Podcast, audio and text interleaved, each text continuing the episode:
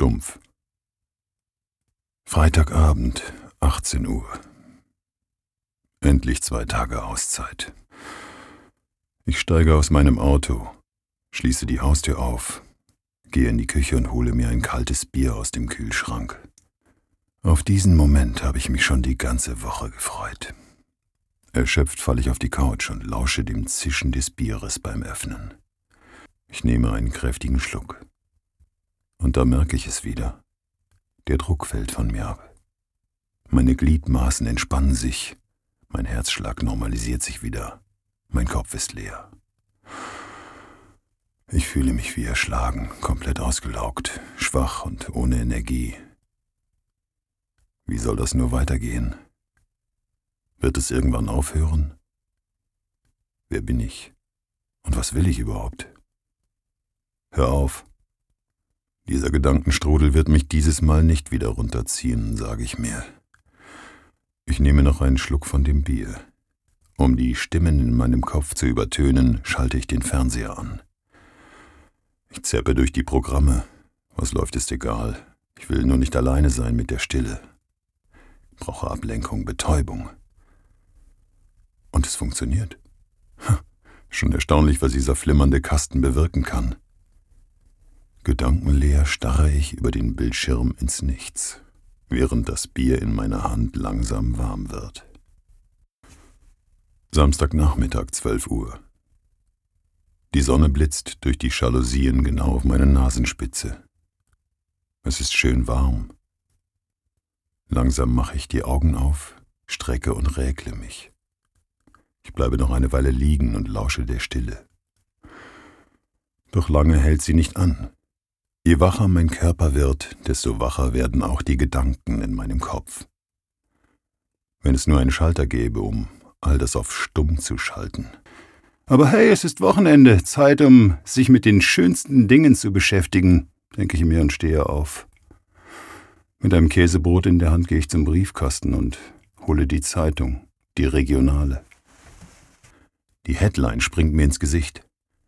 Die letzten 20 Minuten Gedankenschwerelosigkeit sind schlagartig vorbei. Allein die Worte der Überschrift werfen mich komplett aus der Bahn. Das Käsebrot in meinem Mund rutscht durch die Kehle wie ein großer, schwerer Stein. Was soll's? Ich muss auch nicht jeden Tag die Zeitung lesen. Ohne einen weiteren Gedanken daran zu verschwenden, wandert die Zeitung in den Papierkorb und das Radio wird aufgedreht. Am Mittag bekomme ich einen Anruf von Nico. Er hat zeitgleich mit mir die Ausbildung begonnen und ist auch jetzt im selben Team wie ich. Vom Charakter zwar ganz anders als ich, aber wir ergänzen uns gut, finde ich. Nico lebt sehr unbeschwert. Er macht einfach, ohne viel darüber nachzudenken und zu hinterfragen. Wenn du ihm einen Job gibst, erledigt er ihn. Lust auf ein Bierchen heute Abend bei mir? fragt er. Puh, ich habe noch ziemlich viel zu erledigen heute. Vielleicht komme ich später mal vorbei, wird aber eher spontan, antworte ich. Lust auf ein Bierchen und Gesellschaft habe ich schon, aber ich bin nicht bereit für die Gesprächsthemen. Ich brauche wenigstens am Wochenende eine Auszeit. Wenn die Arbeit schon so viel Zeit in Anspruch nimmt, dass Arbeitskollegen zu engen Freunden werden und Kontakte von früher verloren gehen. Ich sollte mich mal wieder bei Benny melden, kommt mir in den Sinn. Benny und ich waren beste Freunde, bis das Erwachsensein und der Job uns auseinandergebracht hat. Ich drücke Nikos Nummer weg und rufe Benny an. Während es tutet, muss ich lächeln. Mit zehn Jahren haben wir uns hinterm Haus ein Baumhaus in Mamas Apfelbaum gebaut. War keine große Sache, einfach ein paar Bretter aneinander geschraubt und eine selbstgebastelte Leiter. Natürlich zum Einziehen, damit die Erwachsenen nicht hochkommen. Von da oben konnten wir unbeschwert allen auf die Nerven gehen, sie mit unserer gebastelten Schleuder abschießen und Faxen machen. Während mir diese Erinnerungen durch den Kopf gehen, bekomme ich Gänsehaut am ganzen Körper. Heute stehe ich auf der anderen Seite. Das nennt man wohl die Ironie des Schicksals, denke ich, lege schnell auf und schalte mein Handy auf Stumm. Der Nachmittag zieht an mir vorbei. Durch das gekippte Fenster strömt eine frische Brise rein. Mit einer Tasse Kaffee und einem Keks gehe ich ins Freie. Draußen herrscht absolute Stille. Kein Lärm, keine nervigen Autos, keine Menschenmengen. Nur das Gezwitscher der Vögel und der Wind, der über die Landschaft weht. Ich lausche den Geräuschen, kneife die Augen zu und schaue in den klaren, knallblauen Himmel über mir. Es ist so friedlich. Mein Blick wandert in die Ferne und da sehe ich ihn wieder, den Wald. Mein Bauch zieht sich zusammen. Der Keks in meinem Mund zerfällt zu trockenen Bröseln, die ich kaum herunterschlucken kann. Ich werde sauer. Nicht einmal am Wochenende kann ich meine Ruhe vor ihm haben. Deinetwegen bin ich hierher gezogen. Und jetzt zerfrisst du mich. Meine Worte hallen über die Wiesen bis hinüber zum Wald. Dort prallen sie von ihm ab und kommen wie ein schauriges Echo zu mir zurück. Ich nehme meine Tasse Schlurfe zurück vor den Fernseher und lasse mich weiter berieseln. Sonntagmorgen 9.30 Uhr. Ich stehe auf, schlappe in die Küche und schalte das Radio an. You Can't Always Get What You Want von den Stones läuft. Ein guter Song. Heute wird ein guter Tag. Während des Frühstücks höre ich die Radiosprecherin sagen, dass heute der letzte sonnige Tag sein soll. Danach wird es erst einmal trüb und kalt werden. Für Mitte September ganz schön früh, finde ich. Aber gut, dass ich heute frei habe. Die perfekte Gelegenheit, einen Spaziergang zu machen. Die frische Luft wird mir gut tun Außerdem ist mir gerade wieder nach Pilze sammeln. Eine kleine Leidenschaft von mir, der ich schon seit längerem nicht mehr nachgegangen bin, stelle ich fest. Ich packe ein paar Snacks, etwas zu trinken und mein Bestimmungsbuch über die Pilze des Waldes ein und mache mich auf den Weg. Sicherheitshalber mit den Kopfhörern auf voller Lautstärke und lass mich beschallen mit einem Mix aus alten Klassikern und neuen Beats. Raus aus der Stadt brauche ich zu Fuß nur knapp zehn Minuten. Einer der Hauptgründe, weshalb ich mich für diese Wohnung entschieden habe. Zeit draußen in der Natur zu verbringen, habe ich schon immer geliebt. Es hat so was Beruhigendes, finde ich. Man kann einfach abschalten, sich ganz auf sich und das Wesentliche besinnen. Nach rund 25 Minuten Fußweg stehe ich vor ihm, dem Wald. Er wirkt so mächtig, so stark.